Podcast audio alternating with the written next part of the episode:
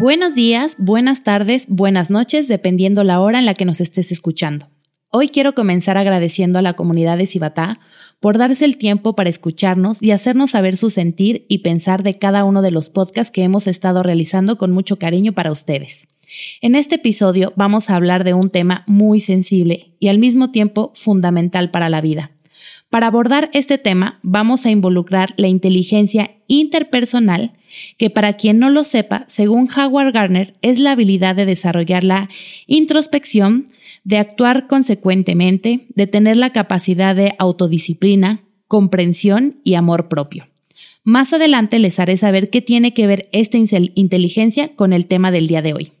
Y bueno, ahora sí quiero presentarles a mi invitada. Ella es Laurelena García, fundadora de Gogo por la Vida ella, junto con su esposo, crearon esta institución que hoy es una misión, por eh, es una misión de vida en su historia personal. Ella es instructora de primeros auxilios, certificada por American Heart Association, eh, la Cruz Roja Española y tomó cursos con DHO para médicos. Y bueno, ahora sí, vamos a darle la bienvenida a Laura. Hola Cibata Podcast. Aquí hablamos de nuestra comunidad, de lo bueno y lo no tan bueno. Al final, todo forma parte del lugar que elegimos para vivir y disfrutar. ¿Qué hacer? ¿A dónde ir? ¿Vives aquí o estás pensando en mudarte? Tienes que escucharnos. Vivo bonito, vivo en Cibata.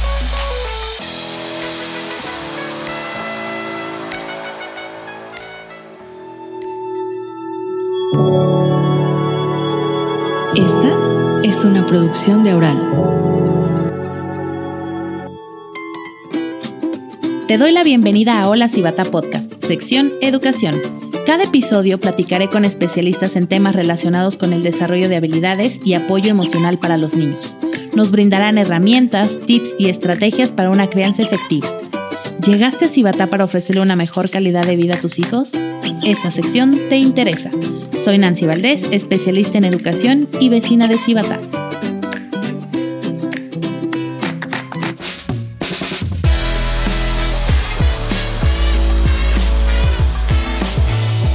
Gracias por estar aquí. Y bueno, a mí me gusta comenzar eh, preguntando cuáles son esos tres valores que, que te definen hoy como persona. Ay, bueno, gracias por la invitación. Es un honor. Y bueno, respondiendo a tu pregunta, el principal valor que he forjado con mi experiencia de vida es resiliencia. Ese es el principal. Respeto, respeto sobre todo a la vida y a todas las personas y la verdad serían los tres valores. Gracias, buenísimo. Y mm, antes de saber quién es hoy esta mujer, este adulto, esta mamá, esta coach, eh, me gustaría irme más hacia cuando eras una niña, llevarte a ese, a ese lugar en donde eh, trates de recordar a qué jugabas, eh, si algo de lo que jugabas hoy tiene que ver con tu vida de adulto, si soñabas con ser mamá, si soñabas con ser coach, si te veías frente a micrófonos. Cuando eras esa pequeñita, ¿qué era lo que a ti te ilusionaba? Bueno, cuando ya era una pequeñita vivía en la ciudad de Zacatecas, vivía en una ciudad pequeña y siempre me gustó como el cuidado a alguien más. En algún momento sí pensé en ser hasta médico, o enfermera o hasta educadora, o sea, como que esa parte. Pero también me gustaban los negocios, o sea, que todo esto así como que eran varias cosas y yo decía, no, cuando sea grande voy a ser millonaria y quiero hacer muchas cosas en grande, o sea, como que quería pensar en grande y cuando mis papás me llevaban a ciudades más grandes, porque te digo, Zacatecas sigue siendo pequeño, entonces imagínate en ese entonces, más todavía, pues me daba cuenta que había un mundo más grande y que había mucho por hacer. Entonces, sí soñaba con ser mamá también. Sí era uno de mis sueños y tener una familia y sí, o sea, millonaria, pero con mi familia, según yo, ¿verdad? Oye, pero qué interesante que compartas que te veías siendo enfermera, cuidando y hoy de alguna manera eh, ahorita nos contarás, pero con lo que has vivido, pues de alguna manera estás cuidando a través de esto que estás haciendo, hasta se me enchina la piel, ¿no? A la, a la humanidad, a la gente, desde una perspectiva distinta a la que nos, a, la que conocíamos cuando éramos niñas, pero al final te das, si, si dices, oye, sí, sí, me doy cuenta que, que un poquito de lo que era yo de niña hoy lo estoy realizando, ¿te sientes de esa forma? Sí, sí, la verdad es que sí, porque justo lo que hoy hago, bueno, nace de una historia, ¿no? Que ya platicaremos, pero pude haberle dado otro enfoque, pero al tener esa sensibilidad y ese gusto por, por enseñar y por cuidar la vida, pues creo que por ahí sigo y, y, por hacer algo en grande. Yo creo que esos tres elementos son los que se juntan. Ok.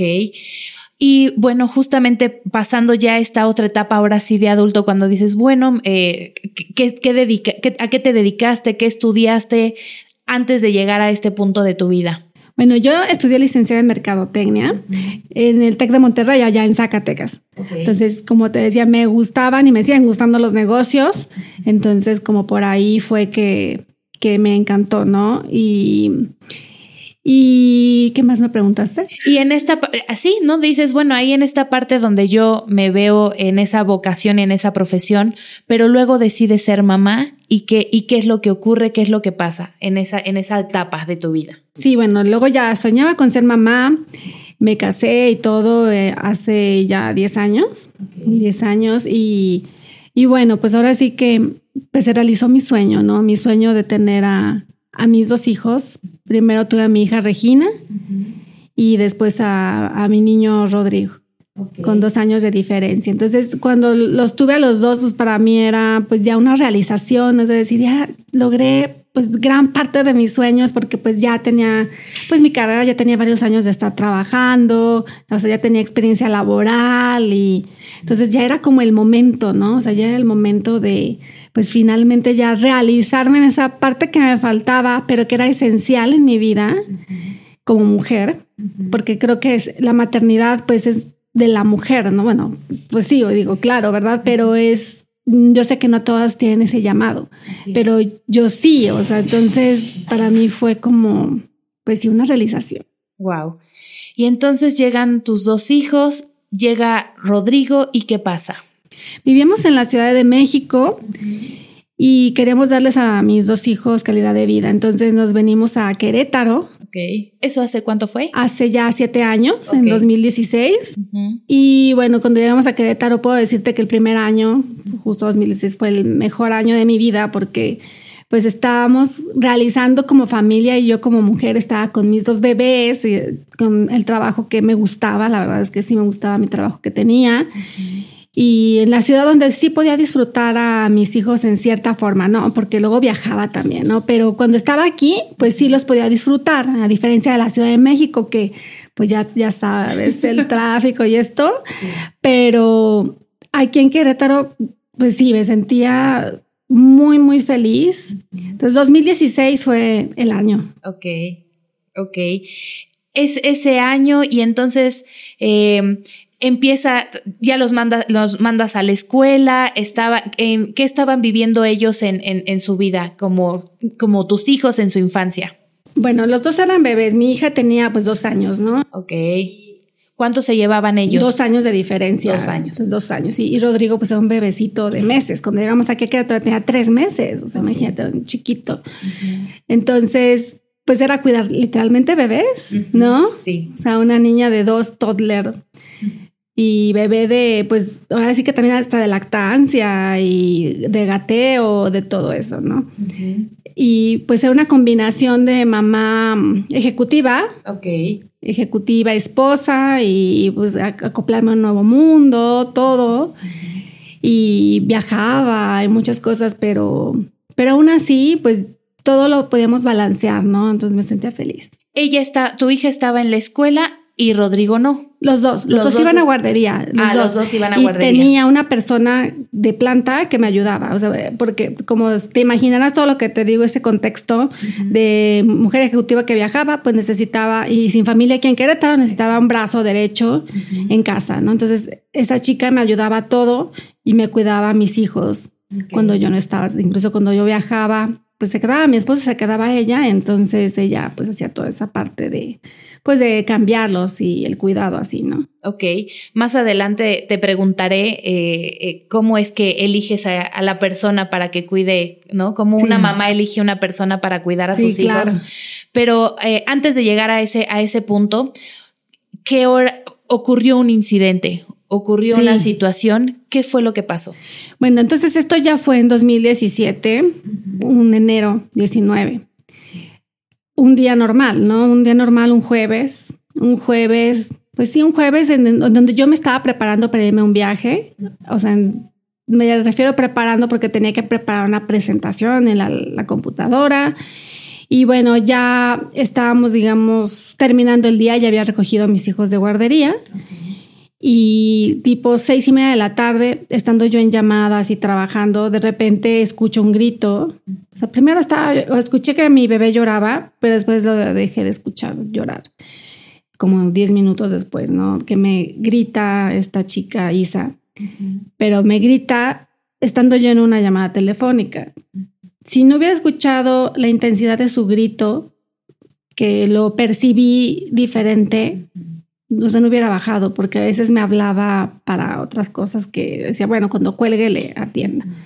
Pero, tu intuición. Yo, mi intuición, ¿no? Estaba llorando, después no lo oigo llorar y después me grita, ¿qué pasa, no? Entonces, cuando me habla y bajo, porque está en el segundo piso de mi casa, la veo ella desesperada con mi bebé morado cargado y diciéndome que le metiera el dedo, que porque se había pasado un pedazo de manzana y mi bebé pues no, no lo escuchaba, ni siquiera le podía abrir la boca para meterle el dedo. Entonces dije, no, tiene que salir ese pedazo de manzana en este momento, golpeándole la espalda.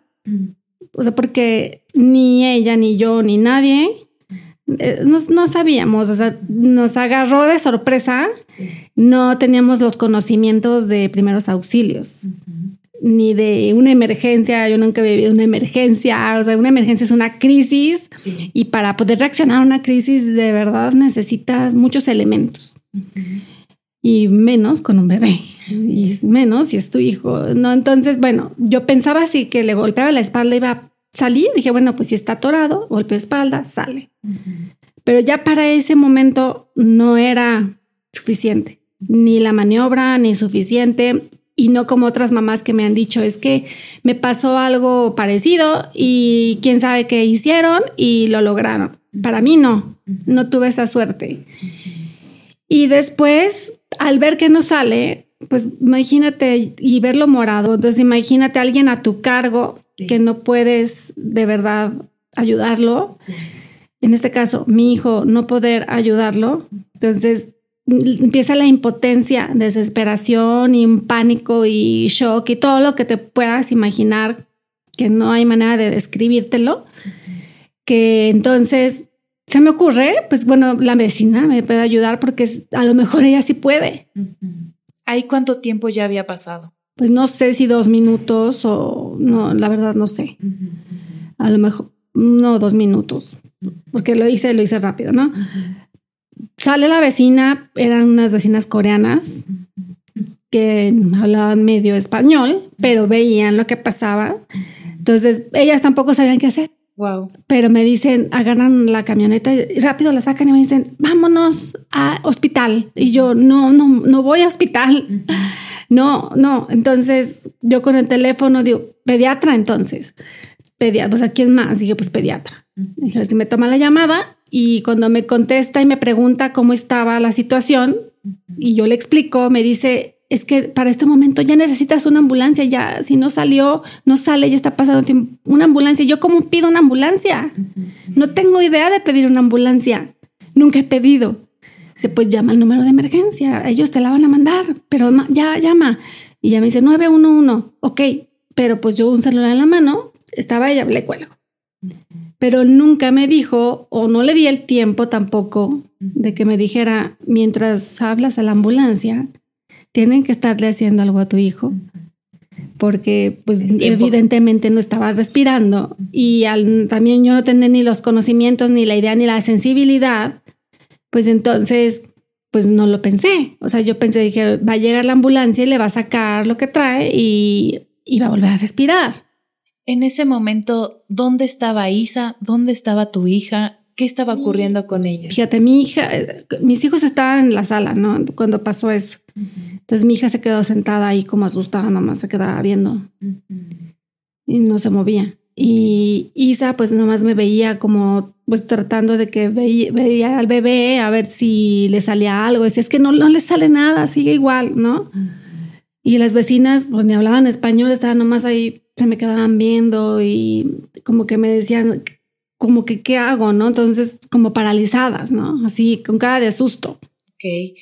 Llega el punto en donde tienes que esperar una ambulancia, que aparte, o sea, si en la Ciudad de México tardan en llegar, aquí no me imagino, pero también debe de mm, ser, o sea, no, había, no, era, no había tiempo. No, no había tiempo. Entonces, al llamar, pues no es de que hablas y ya te captan y va un helicóptero eh, que ve ahí un GPS. No, o sea, tienes que dar información y te la preguntan y, después de que te la preguntan, entonces ya después te dicen, a ver, pero tratan de hacer todo para que darte instrucciones también qué hacer con la persona, ¿no? Porque ellos son personas que tienen capacitación y te dicen, entonces me, me, preguntaban y todo, pero en lo que en lo que estaba haciendo la llamada pasan varias cosas, o sea, pasa también una pareja de señores que nunca he visto en mi vida que se ofrecen a ayudarme y la señora que pasó era enfermera. Bueno, ella me dijo, se presentó como que había sido enfermera y me ofreció su ayuda. Entonces me dice, ay, yo te puedo ayudar porque fui enfermera. Y entra a mi casa, ¿no? Entonces yo, sí, ayúdeme. O sea, claro, o sea, más que yo vas a ver, ¿verdad? Sí, claro. Pero ya hoy que sé lo de primeros auxilios y lo que debí de haber hecho y lo que se debe de hacer, pues sé que la, pues la que señora que ha sido enfermera pues tal vez no está actualizada, no sé, pero quiso ayudar, pero ya no se acordó, o sea, entonces, este, y, ni tampoco, o sea, como que toda la sincronía en lo que me guiaban los, sí, la persona de la operadora y la señora, o sea, no, no se hizo correctamente nada y pasó el tiempo y luego todavía para acabar. Yo con el teléfono me decían, es que señora, no encontramos su casa, no encontramos su número. Yo vivía en una así como un condominio cerrado, como muchos de aquí de Querétaro. Y, lo que pasaba era que el número externo estaba tapadito así como por unas plantas. Entonces no lo veían. Entonces me dicen, mande a alguien para que pase y, y, nos diga dónde es. Entonces se tardó, no sé si 10 minutos más de lo que debió de haberse tardado. Entonces en ese inter también llega un policía y ese policía luego me quita a mi hijo y bueno, una serie de cosas que, ya no tenían que haber pasado. Que no tenían que haber pasado, todo el mundo tratando de hacer algo, pero nadie hacía nada bien. Y ya cuando llega la ambulancia, pues a mí me, me encuentran en pues así que desbordada y me dicen, quiten a la señora. Y quiten a todos, llévense a la niña, no puede estar viendo esto. O sea, porque mi hija estaba viendo todo.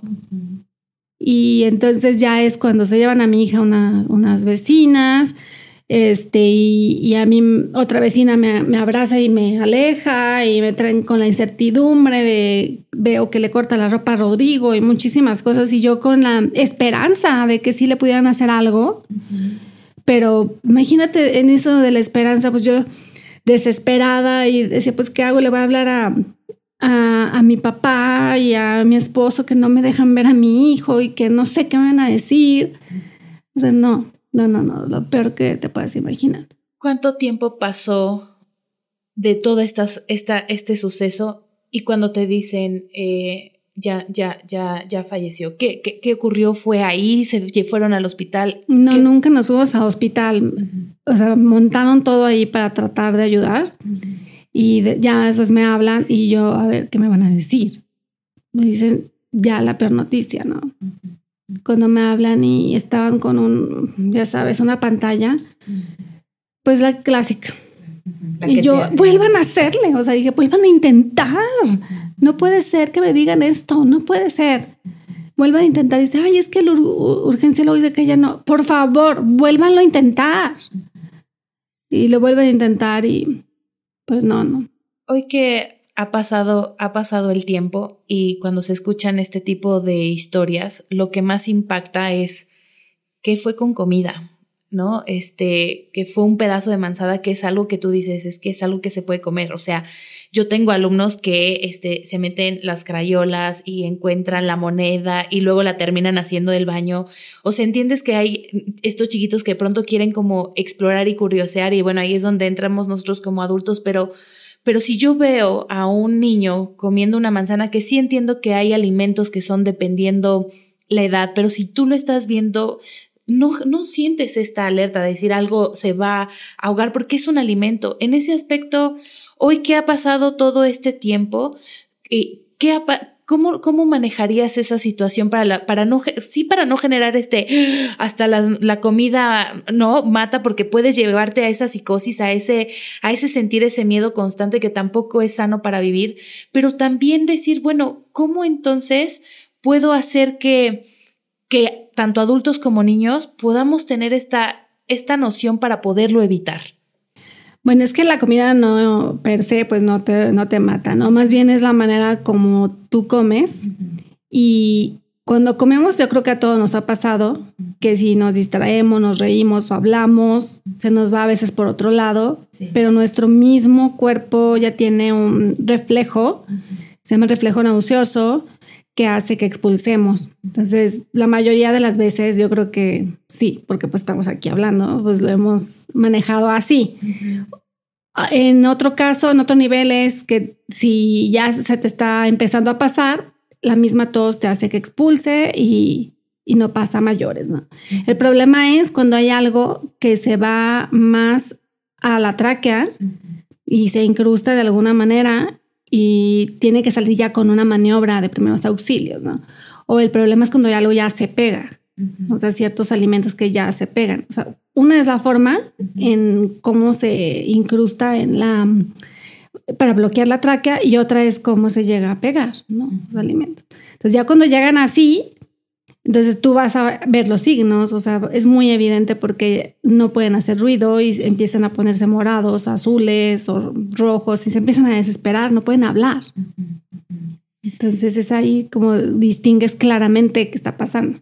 Y lo distingues, o sea, lo distingues porque lo estás viendo, pero si no, ¿por qué, por qué, constant, por qué no prevenimos? Porque me llama la atención que dices, oye, yo tenía unas vecinas que, que no eran de aquí y tampoco sabían qué hacer. Podrías decir, no, es que los mexicanos, pero en realidad entonces puede ser que no tengamos esta noción, no le demos esta importancia.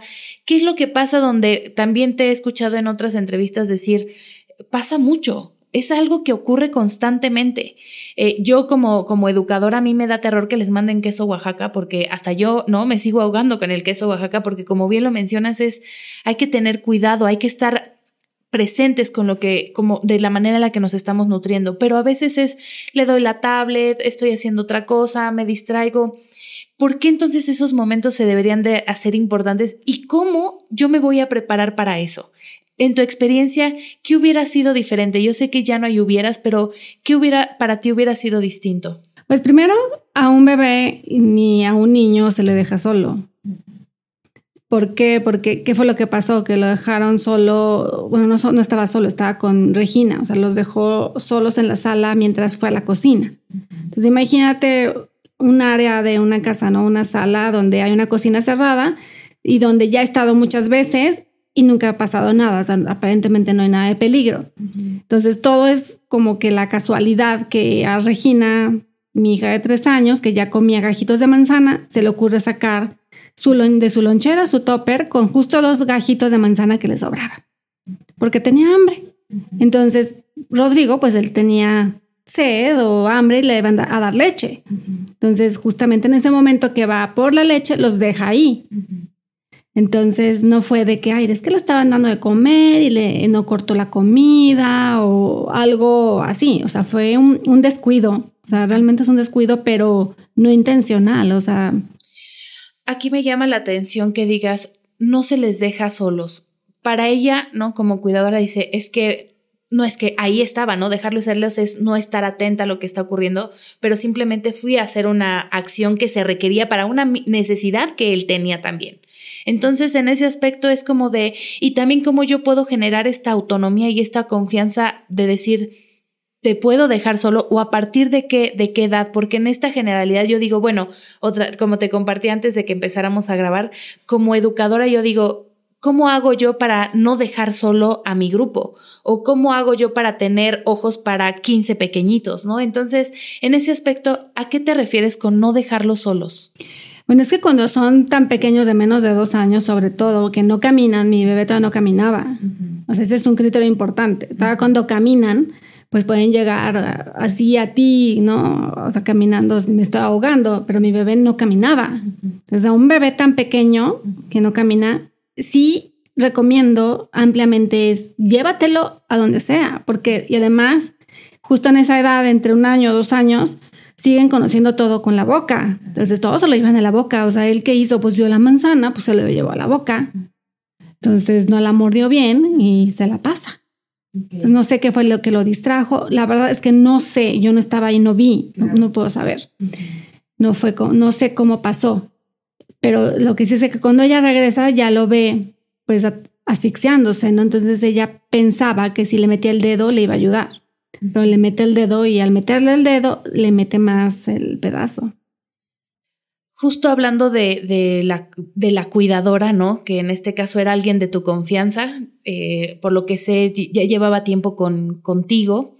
Y entonces, eh, ¿cómo es que la eliges en ese momento y qué cambiarías hoy en tu elección para contratar a una cuidadora? Yo no creo que haya sido porque haya hecho una mala elección como tal, más bien debí de haberla capacitado. Creo que aquí la clave es hay que capacitarse. O sea, ¿para qué? Ok, justo lo que acabo de decir. O sea, un bebé tan chiquito no lo debes de dejar solo y haber tenido esa conciencia y esa claridad. A mi hijo nunca lo vas a dejar solo. O sea, si tienes que ir a la cocina, te lo llevas. Y bueno, eso es una. Ahora, otra. Si aún así llevándoselo, hubiera encontrado ese pedazo de manzana en otro lado en la cocina y en el instante de un volteo, como dices, tú no tienes ojos en la espalda, se lo pasa, entonces ahí es donde entra el conocimiento de primeros auxilios. En lugar de haberle metido el dedo, haber hecho la maniobra de Heimlich adecuadamente. ¿Verdad? Esa es la segunda parte. Ahora la tercera parte es, ok, ya me habla a mí. Tampoco tenía idea. Entonces ya al bajar yo, a lo mejor también haber aplicado la maniobra y haber tenido la idea de por dónde empezar a manejar la emergencia de decir, o sea, quién llama, ya dónde llamas y estar haciendo algo con mi niño y no haberlo dejado así hasta que llega la ambulancia, ¿no? O haberme dejado todo tan mal. A partir de esto, ustedes como familia crean, ¿cómo es? Gogo, Gogo por la vida. Gogo por la vida. Gogo por la vida. Y entonces, ¿qué es a partir de estas, esta, cómo se inspiran? ¿Qué, qué misión tienen hoy por esta situación que viven que está relacionado con este proyecto? Bueno, es que cuando nos sucede esta situación, pues son varias cosas, ¿no? Primero que nada, pues lo que es el accidente, la prevención de accidentes, primero que nada, pero también existe el tema de, pues de nosotros, como, cómo no recibimos tampoco los primeros auxilios psicológicos, ¿no? O sea, esa la parte del duelo, o y todo lo que engloba un duelo. Entonces nos dimos cuenta también cómo estamos en cierta forma desamparados o desarmados, más bien desarmados nosotros humanos, en no saber tampoco qué haces primero, o sea, cuando tienes una situación así. O sea, nadie estamos exentos a podernos enfrentar a algo así. Todos vamos a perder a alguien, es un hecho. Y, esa es otra. Y luego darte cuenta que como familia pues hay valores y, que también se tienen que reforzar, ¿no? Entonces como que son elementos que nos llegan y decimos, es que necesitamos hacer algo, sobre todo por la parte de, de la prevención de accidentes, ¿no? Entonces, nos nace, bueno, a mí no, a mi esposo alguien le dice, es que este accidente es algo que sucede mucho, es la causa de muerte número uno en niños menores de dos años. Nos decimos como no supe, como no, no estábamos conscientes. Entonces, le dicen, no, ya es una página de Facebook y para que más personas se concienticen con tu testimonio. Entonces mi esposo dice que sí y dice, le va a poner Gogo por la vida. A él se le ocurre porque a mi hijo Rodrigo le decíamos Gogo. Entonces es Gogo por la vida. Entonces es Rodrigo por la vida, pero es Gogo por la vida. Entonces cuando él me cuenta, dice, es que sabes que una persona me dijo que si hiciéramos esta página para, para pues sí, ser un testimonio. Yo dije que sí dije, no, pues está bien, yo también quiero aportar y, y sí quiero que, pues ser ese, que ese foro sea como para que más mamás y papás me escuchen. Y yo ser ese ejemplo, nosotros ser ese ejemplo para muchos y que tomen conciencia y no les pase. porque lo primero que pensé cuando me dieron esa peor noticia es, no se lo deseo a nadie porque es algo que no te puedo describir tan lo que es, lo que es, que no se desea a nadie.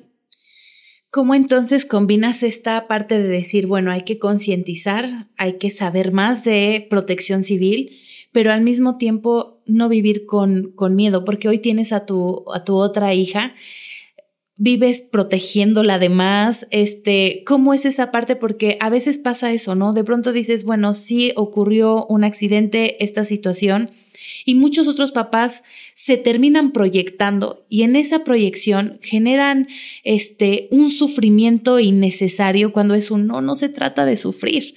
Eh, en esa parte, ¿cómo, ¿cómo contienes, no? Ya cuando estás dando estos talleres, estos cursos, ¿cómo, cómo logras hacer que los papás comprendan realmente la intención y no se vayan al, al miedo, a la preocupación y entonces a la enfermedad de que no se me vaya a morir mi hijo? Bueno, es que al final de, de todo, el enfoque de nuestro curso es aprender, no, no primeros auxilios, es aprender a cuidar la vida con amor, ¿no? Y ese es nuestro lema, nuestro eslogan, o como se le quiera decir. Porque yo desde que pasó dije, o sea, ¿por qué no aprendí a cuidar la vida de mis hijos y metiéndole, o sea, agregar el amor, o sea, es lo que todos deberíamos de hacer. Entonces nuestros cursos son aterrizados y ejecutados y impartidos así para aprender a cuidar la vida, o sea, desde, la prevención. Entonces, les digo, a ver, yo sé que ustedes están pensando en primeros auxilios porque, y vienen porque tienen miedo, yo lo sé. ¿Por qué no tomamos este curso desde el amor? ¿Por qué no les pedimos que cierren sus ojos y conecten con esa intención y que piensen en esa persona por la que los hizo tomar el curso, pero que también este, al final se den cuenta que es un conocimiento que deberíamos de tener, lo que que qué bueno que en este momento lo están teniendo conscientemente, no, pero que es algo que deberíamos de empezar a forjar desde la infancia, ¿no? Entonces les digo, ustedes como padres, sé que lo van a hacer y que, sus hijos los van a enseñar y que ellos no van a venir hasta que son papás, ¿no? A tomar un curso, o sea, ya va a ser parte de su educación, así como ya vemos el semáforo verde, rojo normal, pues también alguien se está atragantando, se está atragantando. Es la manera de Hemlich. Así. Ahorita que hablabas desde cuidar la vida, desde, desde el amor, desde este compromiso, yo hago un paréntesis aquí. Yo, yo estudié esta carrera porque yo lo que no quería era tener una carrera que tuviera que ver con las matemáticas. Esa fue la principal razón porque dije, es más fácil cuidar a un niño o estar con un niño que algo matemático eso era, pues estaba, estaba muy joven, hoy 15 años después, cuando muchas personas me dicen, Nancy, no puedo creer que te dediques a ser educadora y a tener la responsabilidad de vidas en tus manos. Eh, en esta parte, ¿no? ¿Cómo, cómo ha habido también en las escuelas se han escuchado un montón de accidentes que si se ahogó, que si se atragantó, que si pasan cosas constantemente. Y en ese aspecto yo digo, yo tengo claridad y todos los días me despierto diciendo, yo no vengo a, a quitarle la vida a nadie, ni tengo una misión como educadora. Si yo pensara en todo lo que podría pasar, no lo sería. Pero sí definitivamente soy consciente de que tengo que tener herramientas para poder ser ese apoyo y esa confianza para los padres, esa poder ser esa tribu de apoyo, incluyendo a mis alumnos, porque también, sin importar si tienen dos, tres, cuatro, aunque estén muy chiquitos, es como yo te enseño a ti también a que con lo que ya tienes de noción de vida, y lo digo porque te escuchaba decir, no es que si tú toses, él te ve toser y entonces hasta esta imitación es una manera de decir que a través de la imitación es esa manera de hacerle saber a él a su añito y meses que se puede salvar su vida. Y entonces le regreso, todos somos responsables de poder yo cuidar lo más valioso que es para los papás, este, sus hijos, para mí mis alumnos y al mismo alumno decirle, este, cuida también de ti, ¿no? Por más que tengas curiosidad de meterte en la crayola, ¿no?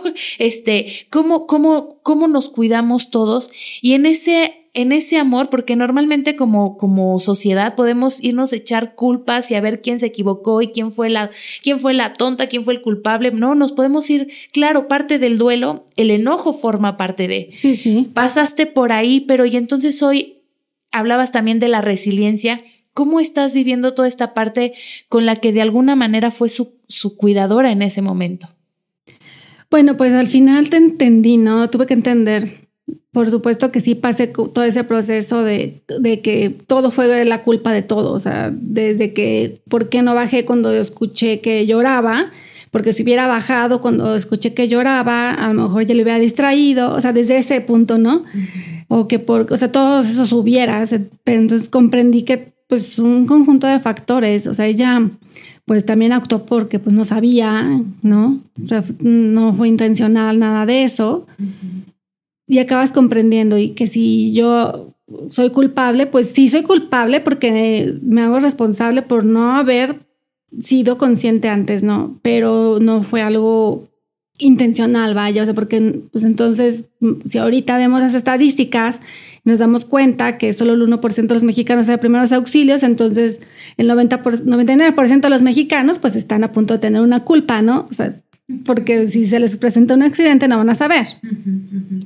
Pero pues bueno, el tema es que por eso está Gogo por la vida, ¿no? Y bueno, y más, sé que hay mucho más instituciones y todo que también lo están trabajando, pero nosotros nos enfocamos a, la familia, ¿no? No para, no para, digamos, pues porque hay muchos niveles de capacitación, ¿no? Pero nosotros de nivel familia, como primer eslabón, que es el más importante, el final. Ok. Qué, qué, qué, interesante, este, se me, se me enchina, enchina la piel y mm, quisiera preguntarte para, para ir eh, cerrando, ¿cuál es esta, este mensaje, me dices, es desde el amor, desde el cuidar la vida, desde el ser comunidad, el ser tribu, pero hoy desde el otro lugar, para las que ya lo vivieron, para las que ya pasaron por ahí, para las que dicen, es que levanto la mano porque ya, ya, ya pasé ahí.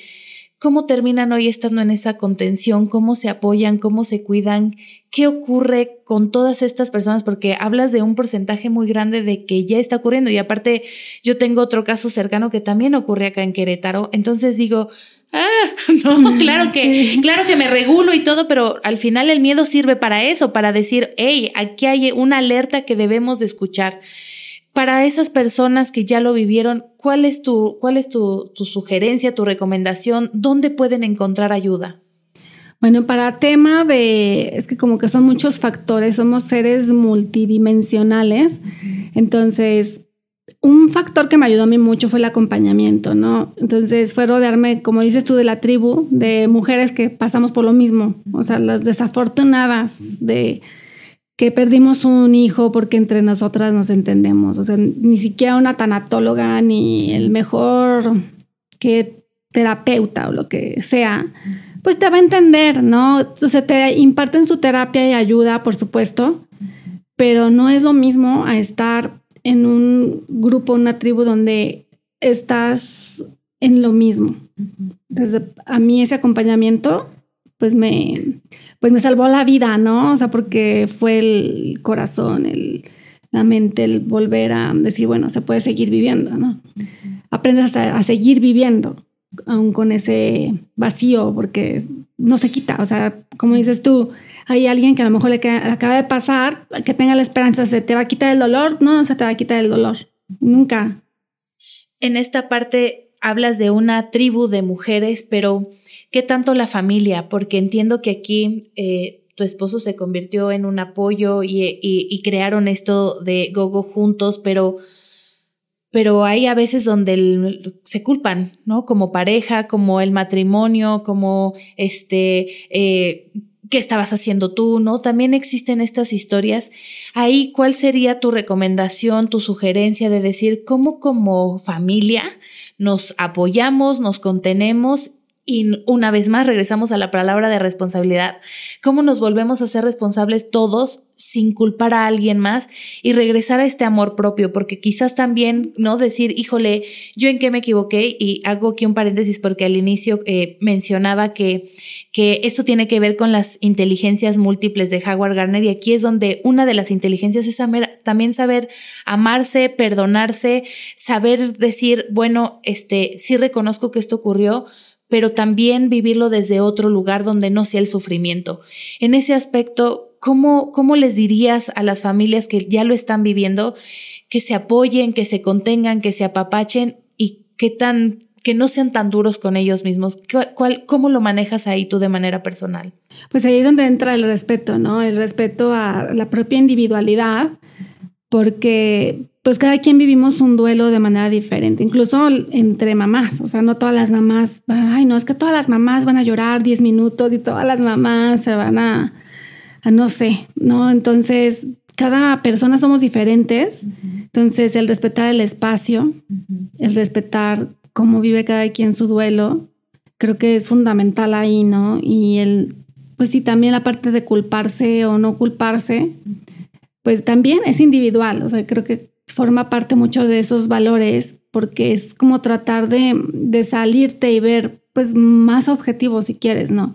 Pero sí necesitas también reconocer, ¿no? Que necesitas la ayuda de profesionales, o sea, también solos no, no es posible. La verdad es que no. Necesitas, como te digo, somos seres multidimensionales, entonces necesitamos la parte mental, la parte espiritual, la parte, pues, de amor propio, como bien lo dices, que al final fue que que lo tuve que forjar, ¿no? Porque si yo seguí de pie fue por mi hija primero, ¿no? Primero, entonces dije, no, es que mi razón de seguir viva es por mi hija. Pues no, por la familia, porque si quiero que esté bien mi hija, pues tiene que estar bien la familia. Después, oye, pero si quiero que esté bien la familia, tengo que estar bien yo.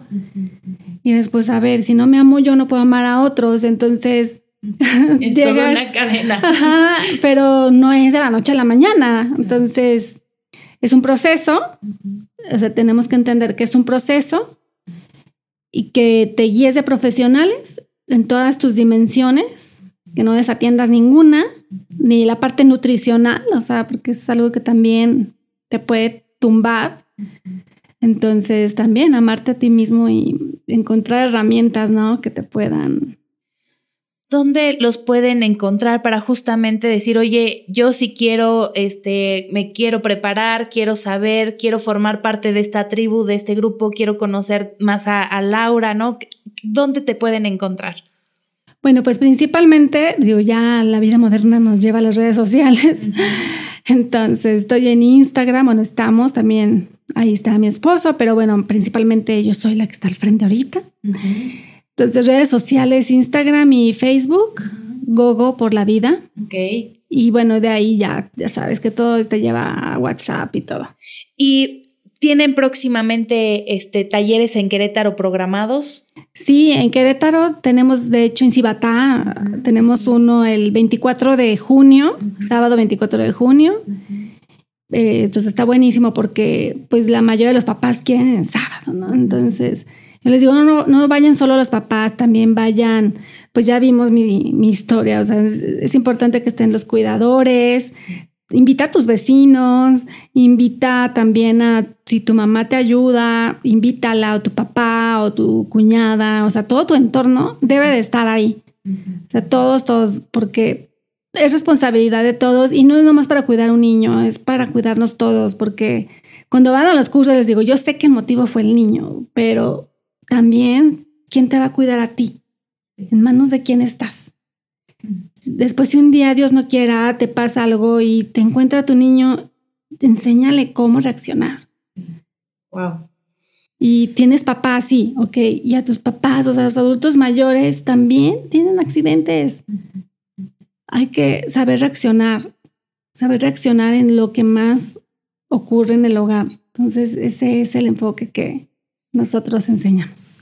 Lau, muchísimas gracias por aceptar este, este, este momento y comunidad de Cibatá, por favor, si eh, consideras que a alguien le puede servir esta información, eh, que alguien realmente o tú mismo estás ya diciendo yo levantando la mano, por favor, ya te dejamos acá las redes.